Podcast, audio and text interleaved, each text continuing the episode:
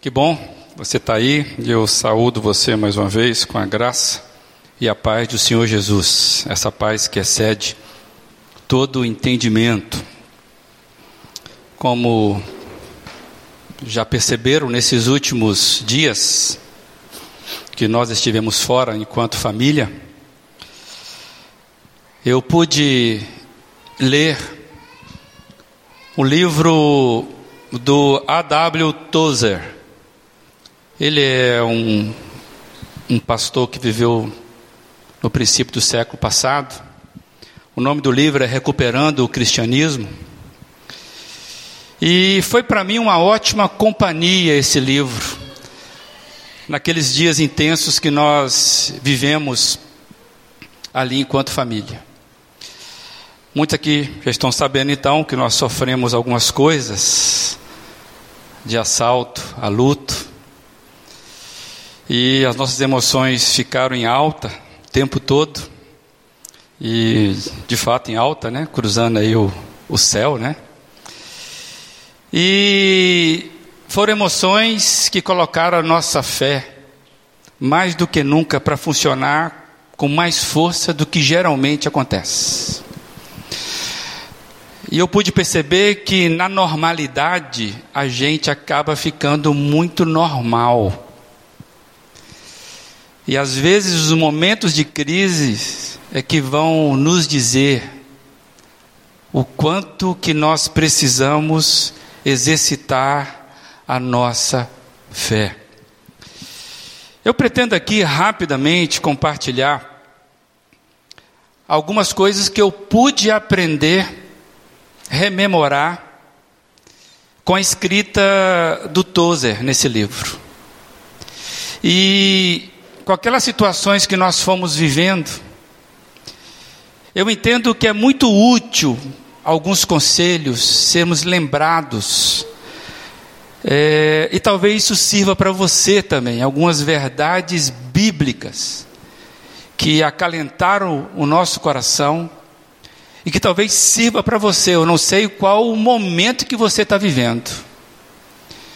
Se está muito normal, está muito tranquilo, ou talvez você esteja vivendo emoções, mas eu sei que isso serve para todos, e quanto mais nós nos alimentarmos dos princípios bíblicos, mais eles serão âncora para nossa alma nos momentos difíceis. Então eu queria compartilhar rapidamente algumas verdades bíblicas que Deus nos amparou nesses dias. E eu convido você então a abrir comigo a sua, as nossas Bíblias aí em 2 Coríntios, no capítulo 4. 2 Coríntios, capítulo 4, a gente vai ler a partir do versículo 16. Assim se expressa a palavra de Deus. Por isso não desanimamos, embora exteriormente estejamos a desgastar-nos, interiormente estamos sendo renovados dia após dia. Pois os nossos sofrimentos leves e momentâneos estão produzindo para nós uma alegria, uma glória eterna, que pesa mais do que todos eles. Assim, fixamos os olhos não naquilo que se vê, mas no que não se vê, pois o que se vê é transitório, mas o que não se vê é eterno. Versículo 17: Pois os nossos sofrimentos leves e momentâneos estão produzindo para nós uma glória eterna que pesa mais do que todos eles. Louvado seja o nome do Senhor por esta palavra. O título da mensagem que eu dei para eu me localizar, é glória com peso de eternidade, sofrimentos com data de validade. Até rimou, né? E vamos orar pedindo que o Senhor fale conosco mais uma vez. Deus amado, essa é a tua palavra. E nós desejamos mesmo é ser alimentados por ela, que verdades eternas entrem no nosso coração, na nossa mente nessa noite Ó Pai amado, e apesar da minha limitação, que o seu Santo Espírito, esse Espírito que consola, que vivifica a nossa alma, possa estar livre para atuar nasquelas mentes que desejam o Senhor nessa noite. É oração de entrega com alegria de podermos conversar sobre a tua palavra em Jesus Cristo que oramos. Amém. Confesso, amados, que esse é um dos textos, para mim, muito profundo da Bíblia. C.S. Lewis, ele fez uma palestra sobre esse texto, lá nos anos 40 do século passado, e, e acabou virando um livro chamado Peso de Glória. E por causa desse versículo, desse texto, ele vai dizer que a seguinte conclusão dele é: se nós fomos, ele estava falando, e ele estava refletindo a partir daqueles que são de Deus, se nós fomos criados para o céu, o desejo de ocuparmos aquele lugar já está em nós. E eu lembrei daquela frase do Janires, do antigo grupo Rebanhão, que é da minha época, que ele dizia assim: e para matar a saudade que já sentimos do céu, volte logo, Senhor. Como que você sente saudade do lugar que você nunca teve? É isso que C.S. Lewis está dizendo. Se nós somos criados para os céus, já está dentro da gente esse desejo. E ele diz mais ainda: se o nosso verdadeiro destino, ele é transtemporal, ele é transinfinito, ou seja, ele vai para a eternidade. Qualquer outro bem, qualquer outro desejo, qualquer outra fixação, tudo isso será enganoso. Ou como ele diz lá, na melhor das hipóteses, será apenas uma relação simbólica com aquilo que verdadeiramente satisfaz a gente. O que, que ele quis dizer? Se nós nascemos para a eternidade, o que alimenta a nossa alma são coisas da eternidade. E nada substitui isso. Isso bate a Bíblia fala que Deus colocou o desejo de eternidade no coração do homem. E C.S. Lewis ele fala uma coisa muito interessante. Ele fala que a natureza é mortal, porque todos nós iremos morrer. Mas nós, o verdadeiro eu, vai durar mais do que ela. Quando todos os sóis e todas as nebulosas tiverem passado, ainda estaremos vivos. Lá, para além da natureza, comeremos da árvore da vida. Foi assim que Lewis conseguiu tentar traduzir o que é o peso de glória na alma humana. É aquela máxima: se a fome não pode provar a existência do pão. A fome indica que temos uma necessidade a ser satisfeita. E o texto bíblico que nós acabamos de ler, ele está dizendo é que a nossa vida daqueles que são guiados pelo Espírito de Deus, pelo Espírito de Cristo. A nossa vida deve ser pautada pela eternidade. A nossa vida tem que ter um foco inspirado na eternidade. Eu fiquei pensando que a nossa vida deve ser alimentada pela eternidade. Porque o que alimenta a nossa alma é o pão vivo do céu. Jesus, certa vez, ele falou sobre isso. Que ele era o pão vivo do céu, comparando aquela experiência que o povo teve no deserto de comer todos os dias um alimento que caía do céu. Por isso Jesus fala que ele é o pão da vida. As nossas almas devem ser alimentadas pelo pão vivo do céu. Nenhum outro alimento é capaz de satisfazer a alma.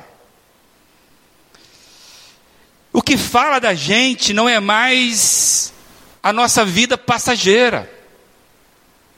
O que fala da gente é a nossa identidade em Cristo. Então hoje eu quero memorar com vocês, com cada um que está aqui. Você não foi criado para viver uma vida terrena apenas. Deus projetou você para ter comunhão com Ele eterna. E Ele está dizendo essa noite: se alimente de mim, para que a sua alma viva satisfeita. Qualquer outro tipo de alimento só vai tapear, enganar a sua fome de Deus, a sua sede de Deus. E quando você lê esse texto que nós destacamos, especialmente o versículo 17, a gente vai ver que há um grande contraste aqui, parece um paradoxo. Algo que se compara um com o outro. São duas coisas basicamente: contraste de intensidade e de tempo. Veja se não é isso. O texto está dizendo que há sofrimento. Não é isso que o texto diz? Há sofrimento. Mas quando ele compara o sofrimento com aquilo que ele vai falar de glória, ele fala que o sofrimento é leve, intensidade. Mas diz que a glória também. A glória é pesada, é como se podemos imaginar uma balança que nós fôssemos pesar sofrimento e glória. Não tem nem como comparar. É isso que Paulo está dizendo, a intensidade dos momentos de sofrimento são nada diante da glória que Deus preparou para o homem. Por isso que ele fala peso de glória. Amados, e ele fala também de tempo. Ele diz que há tribulação, está escrito aí. Mas essa tribulação ela é momentânea. A tribulação é passageira. E ele diz que a glória é eterna. Por isso que são verdades que estão olhando uma para, uma para a outra, para nós termos essa comparação de que nós fomos criados para a eternidade. O que me parece é que Paulo está colocando uma realidade do lado da outra, justamente para você entender isso. Parece que a intenção de Paulo é justamente fazer uma comparação. Duas realidades que precisam ser decifradas à luz uma da outra. A Bíblia nunca negou o sofrimento dos servos de Deus. A Bíblia nunca negou, nunca escondeu e nunca diz que quem segue a Deus, quem segue a Cristo, quem entrega a sua vida a Cristo, está imune ao sofrimento. Muito pelo contrário. O que a gente vai ver são exemplos de pessoas fiéis, sofrendo, sofrendo, sofrendo exatamente por serem fiéis. O próprio Lewis já disse: se você está procurando uma religião que lhe traga conforto, não procure o cristianismo. E quando você olha na Bíblia, você tem vários exemplos, eu quero só lembrar alguns para que a sua mente, a sua alma seja desperta pela verdade bíblica. Você consegue medir o sofrimento da alma de Abraão quando Deus lhe pediu o seu único filho Isaac? Você consegue medir a dor da alma de Abraão quando Deus lhe pede que ele sacrifique o seu filho Isaac?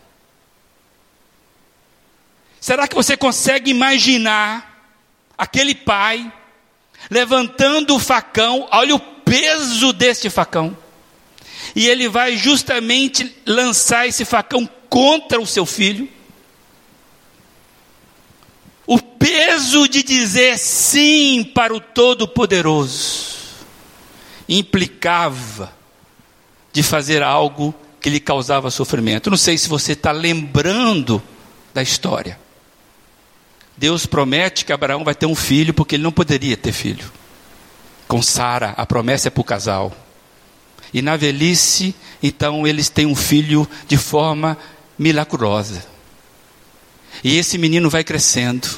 E a promessa de que todas as famílias da terra seriam abençoadas por este filho estava depositada ali em Isaac. Até que um dia Deus fala: Abraão, eu quero Isaac. Era algo estranho. E Abraão vai, junta tudo e leva Isaac numa caminhada longa para sacrificar Isaac. Dá para você imaginar a dor da alma desse pai? O sofrimento, justamente por ele seguir o Deus Todo-Poderoso. E naquele último momento, 47, 48 do segundo tempo, Deus impede que Abraão mate seu filho. Mas você consegue imaginar a dor? Agora, será que você consegue medir a glória em que de Abraão todas as famílias da terra foram abençoadas, inclusive a sua? Você consegue medir a glória disso? Não tem como medir. Não tem como medir. Você foi alcançado porque esse homem creu em Deus. Mas ele sofreu. E eu fiquei pensando no outro personagem bastante conhecido. Você consegue medir o sofrimento de José? O sofrimento de José, que por causa dos sonhos que Deus lhe deu, ele começou a sofrer na carne.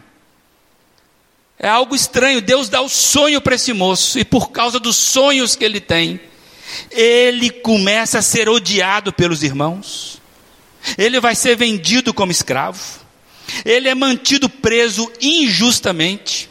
Ele é esquecido lá por quem ele ajudou. Ele é injuriado por uma mulher insana que dá em cima dele, que fala mentira acerca dele. Esse moço sofre tudo isso, justamente porque ele era fiel ao Deus Altíssimo. E ele estava vivendo os sonhos de Deus. Dá para você imaginar isso? Alguém sofrendo exatamente porque é fiel a Deus. Agora, você consegue medir o peso da glória, do papel redentivo que esse José trouxe para a história do povo de Israel? José é o grande redentor da família do povo de Israel. Como medir isso? Não tem jeito. Contrastes entre sofrimento, peso, mas que quando você olha a glória, valeu a pena. Se perguntasse para Abraão, para José, num programa de entrevista, e aí José, e Abraão, valeu a pena? Acho que ele diria, rapaz, valeu muito a pena. Como é que você vai medir, por exemplo, as perseguições sofridas por Paulo e pelos demais irmãos da igreja primitiva, justamente por serem seguidores do ressurreto. Nós, no domingo de manhã, estamos estudando o livro de Atos. E a gente vê esse pessoal sofrendo justamente porque seguem o ressurreto. Então a Bíblia nos fala sobre sofrimentos, justamente, daqueles que são fiéis a Deus. Será que a gente não percebe que há um mistério aqui? Os momentos sombrios, as noites que ofuscam o dia, tem dia que parece que é noite, né? E tem noite que parece que é dia, você quer descansar e não consegue. Às vezes o dia é noite. Tem tem um ministério para mim e para você nesses momentos. Gostei quando Tozer trouxe isso. Tem um ministério para mim e para você nos momentos sombrios. As circunstâncias de um mundo caído que nós sofremos, doença ocasional, a perda de um ente querido, o fracasso das nossas esperanças, e o que falar da decepção que sentimos quando as pessoas falham com a gente. São momentos sombrios que nos abatem. E é nesses momentos, amados, quando nós estamos vulneráveis, suscetíveis à dor, são nesses momentos que as forças das trevas elas entram em ação contra nós. Não é só a dor, não é só os momentos cinzas. Mas além de nós sofrermos, existem forças das trevas que querem se aproveitar da nossa fraqueza, da nossa dificuldade emocional e se levantam contra nós. Lembram da tentação de Jesus? Está lá em Mateus 4 o próprio Satanás se apresenta para Jesus na tentação dos 40 dias e 40 noites que Jesus ficou de jejum. E ele vai tentar Jesus exatamente naquele ponto fraco que Jesus está. É ou não é? Transforme o quê? Pedras em pães. Você está precisando ser lembrado que você é filho de Deus. Então, tem toda uma artimanha satânica para tentar Jesus, para que Jesus perdesse o foco dele. Não é diferente conosco. Justamente quando nós estamos nos balançando, nos momentos difíceis, forças das trevas entram em ação contra nós. E nesses momentos, o que, é que nós precisamos fazer? Como Jesus. Agarrarmos a palavra de Deus, nos voltarmos para a verdade daquilo que nós sabemos que alimenta a nossa alma, que são palavras eternas. Pois se a gente não nos voltarmos, amados, para as verdades de Deus, sabe o que vai acontecer conosco? Seremos presas fáceis dos nossos sentimentos. No momento de dor, os nossos sentimentos estão desequilibrados e eles vão gritar muito dentro da gente. É preciso que a gente se volte para as verdades eternas, para que a nossa alma encontre caminho eterno nas palavras de Deus. Nós seremos presas fáceis se não fizermos isso. Diante do sofrimento, cada um de nós fica vulnerável a aceitar ideias tolas e contrárias ao ensinamento de Cristo. Quando você está na dor, você está correndo o risco de se agarrar a qualquer promessa para acalentar o seu coração. É um momento que nós estamos frágeis e precisamos mesmo correr para a cruz de Cristo. E hoje nós temos aí um arsenal de ensinamentos errôneos acerca de que o crente não precisa passar por sofrimento, que o crente não pode passar por sofrimento, você ouve isso constantemente. Ah, para mim, isso é um ensino demoníaco dos mercadores da fé que está sendo ensinado por aí, de que se alguém está sofrendo, se alguém está passando a dor, e isso é resultado de um fracasso pessoal dele com Deus. Isso é enganoso, isso é mentiroso. E tem pessoas acreditando. Hoje tem pessoas que não conseguem conciliar fé em Deus com sofrimento.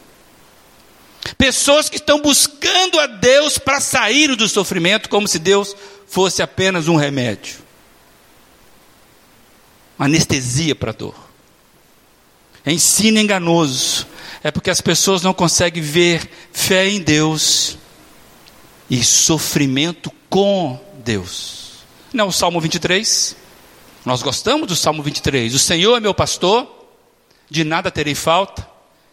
Nós gostamos da história do bom pastor, mas você esquece que lá está escrito que, e lá fala exatamente dos momentos que nós iremos passar pelo vale da sombra da morte.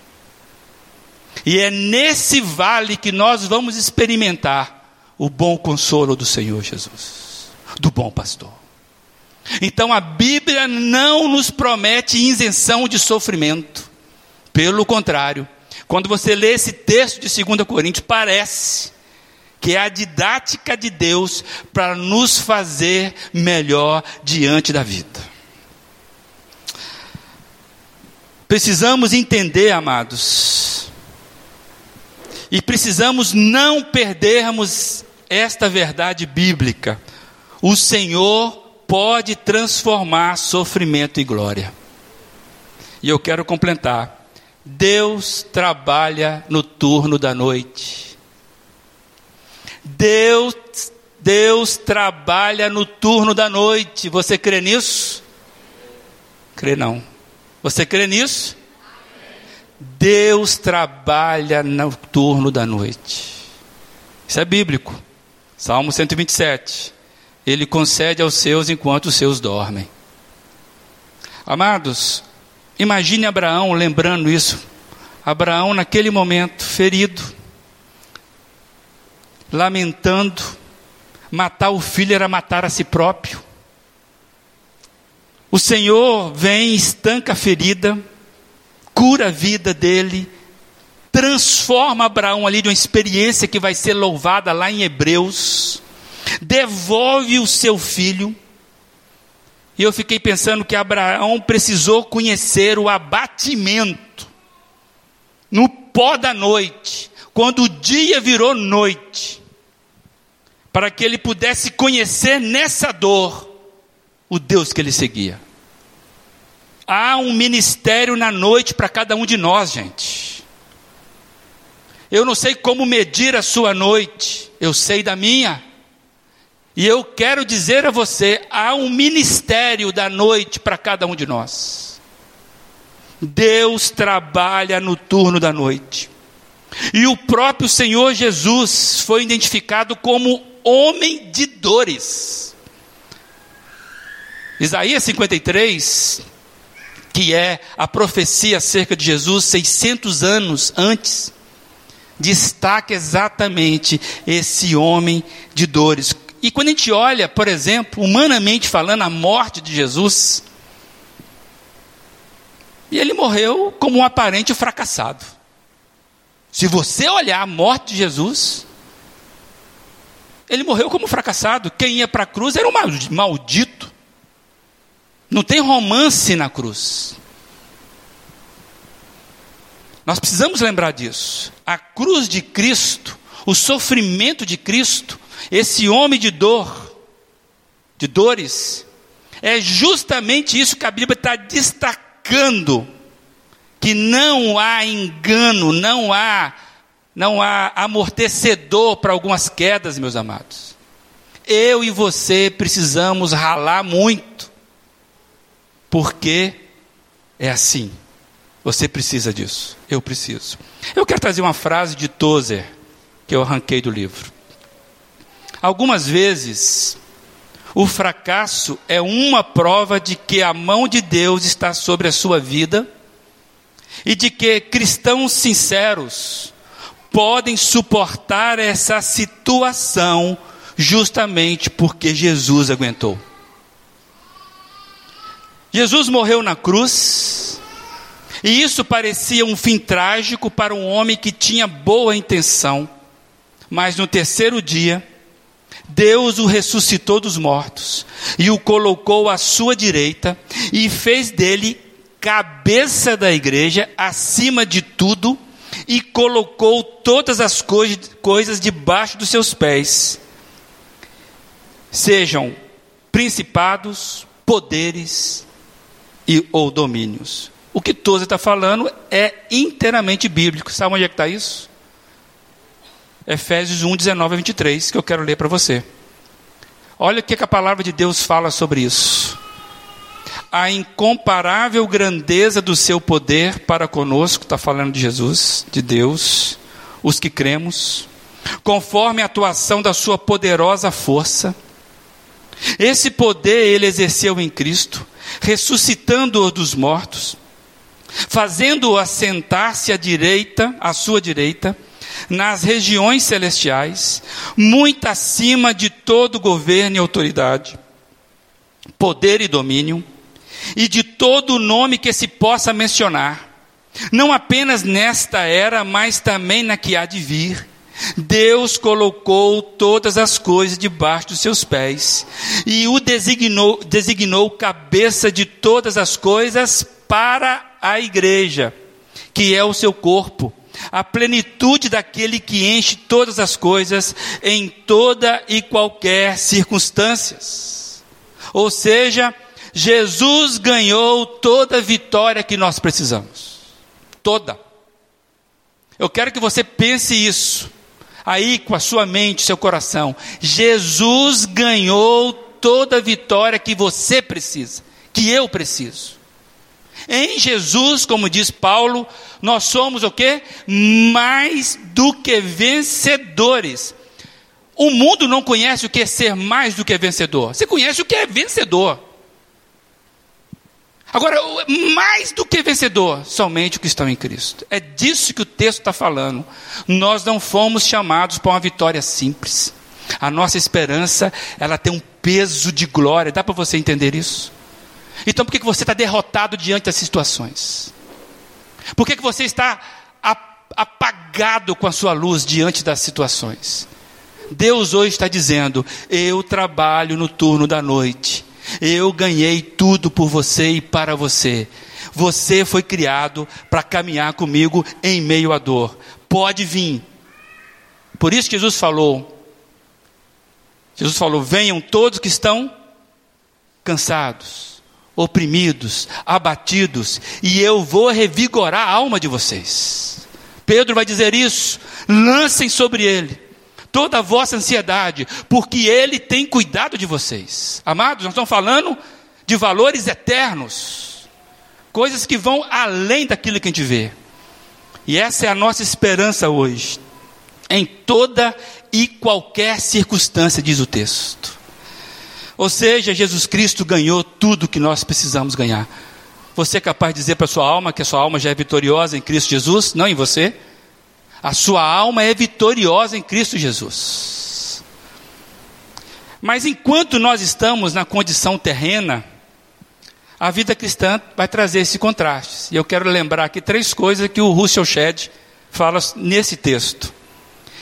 Russell Shedd ele fala o seguinte: desses três contrastes entre o corpo fraco e o espírito renovado. O texto fala sobre isso. Eu não estou abatido, que apesar de eu estar me desgastando, o meu espírito é renovado. O nosso corpo vai enfraquecendo com o tempo, não é verdade? Mas o nosso espírito ele é renovado. Essa é a promessa de Deus. Foi o que eu vi na morte e na vida do meu pai. Meu pai, ele foi enfraquecendo, os irmãos aqui acompanharam o pedido de oração. Meu pai, homem que teve vigor na vida, trabalhou a vida toda, sempre, sempre, sempre ativo. Mas chegou um momento que meu pai foi ficando fraco, frágil. O corpo já não tinha mais o vigor. Mas o que eu vi no meu pai é aquele espírito sendo renovado. Papai nunca desanimou da vida. Papai era servo de Deus. E louva a Deus porque nele eu vi essa promessa se cumprindo para não falar que eu vi em minha vida isso se cumprindo. O corpo vai ficando fraco, mas o espírito é renovado. É com você? É com você? Você foi criado para além das suas limitações, creia nisso. Shed ainda traz que o contraste é entre o presente doloroso e o futuro glorioso. Está muito claro. As tribulações são breves comparadas ao futuro glorioso. E entre as coisas visíveis, as coisas temporárias e as coisas invisíveis e eternas. Por isso que nós somos chamados a viver de fé em fé. A vitória vem para aqueles que vivem de fé em fé. Eu quero trazer mais uma frase de Tozer. Quanto antes nós aprendermos a admirar o ministério da noite, mais rápido perderemos todas as apreensões referente a esse período. Você quer se livrar da noite? Agradeça a Deus por ela e viva com ela intensamente em Deus. Você vai conseguir o consolo que você precisa. Amados, eu chorei muito com a morte do meu pai.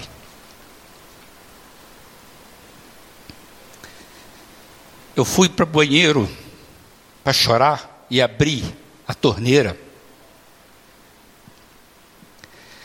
Mas aquele, aquele choro era um choro de gratidão que eu fui lavado por saber que meu pai viveu uma esperança viva que foi comunicada inclusive a mim. Naquela dor eu pude me alegrar quando o Espírito Santo revisitou tudo que eu vivi com meu pai. É disso que o texto está falando. A dor há, há sofrimento há, mas o peso de glória é incomparável. E eu louvo a Deus, porque o meu caráter o seu caráter é forjado no fogo nos momentos difíceis. Se você não quer passar por um momento difícil, você vai ser um moleirão na vida. Você não vai entender a didática de Deus, o ministério da noite que Deus precisa fazer em cada um de nós. Nós não negamos o sofrimento, mas quando olhamos para ele a partir do que Deus está construindo na eternidade, descobrimos que não pesam nada diante da glória preparada por Deus para aqueles que creem nele. Nada pesa mais do que a glória de Deus, nada. Precisamos recuperar isso. Qual a reflexão para mim e para você? Hoje. Quem ou a que você e eu tendo, temos dado mais atenção? Às circunstâncias passageiras da vida ou à glória eterna preparada por Deus para aqueles que nele esperam? Qual que é o foco do seu coração? Se fosse possível nós fazermos agora uma ecografia da sua alma. Você sabe o que é uma ecografia, né? É o xerox, né? É um xerox que tira da alma. É uma foto. Se pudéssemos fazer uma ecografia da sua alma, o que fala mais de você? Qual é o foco da sua vida? As circunstâncias passageiras ou a glória eterna? E Deus hoje está nos chamando. Eu preparei para vocês, eu estou forjando em vocês uma glória que tem peso. Sabe o que eu fiquei imaginando, gente? O que é glória? O que é glória? Você chegando no céu, eu chegando no céu, e Jesus falar com Cara, que bom que você veio. Eu percebi a saudade que você tinha dos valores eternos. Que Deus encontre em mim e você essa esperança. Eu não sei a dor que você está passando, não sei o tamanho do sofrimento, eu sei dos meus. Mas há um consolo eterno que está forjando a minha alma para viver valores eternos. E eu quero viver esse negócio. Então eu louvo a Deus por cada circunstância que nós estamos vivendo. E eu peço a Deus que Ele também lhe dê essa visão.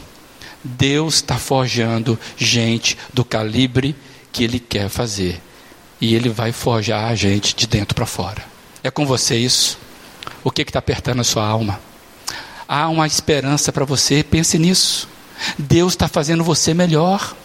Se você é de Jesus, Deus está fazendo você melhor, entenda isso. Agora, se você não é de Jesus, corre logo para Ele, porque Ele tem o tratamento correto para a alma. Se você tem pecado, confesse logo. Deus não se constrange com o pecado de ninguém, e Ele vai transformar morte em vida, e você vai poder correr que nem criança, espiritualmente falando. No fim da vida, meu pai não conseguia nem andar com o andador dele. Mas dentro da alma dele era uma criança renovada. Se cumprindo a profecia de Isaías, tem velho que vai até voar como águia. Meu pai já foi.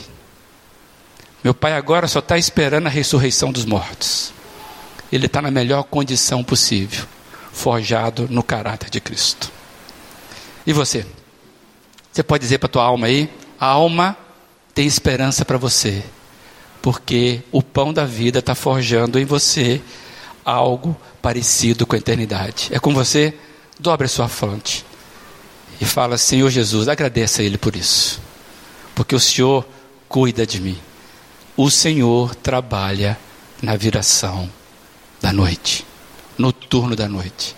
A sua alma tem pastor se tem, agradeça a Ele, entregue tudo que está dentro de você, meu amado. Deus, essa é a nossa oração. Deus, como medir teu amor, aquilo que o Senhor trabalha em nós? Que nós queremos, queremos entender essas verdades. Muito obrigado, Jesus. Muito obrigado, Jesus, porque o Senhor está trabalhando na vida da gente. E nós queremos mesmo caminhar olhando para a eternidade. A nossa esperança, ó minha alma, a minha esperança está em Deus, que trabalha na viração do dia, em coisas que humanamente eu não vejo. E louvado seja o nome de Jesus, porque Jesus não faz nada enganado. Deus, eu entrego a vida de todos aqui. Que haja hoje o bom consolo do Senhor. Que a alegria do Senhor seja a nossa alegria, nos revigorando a força. Em nome de Jesus Cristo. Amém.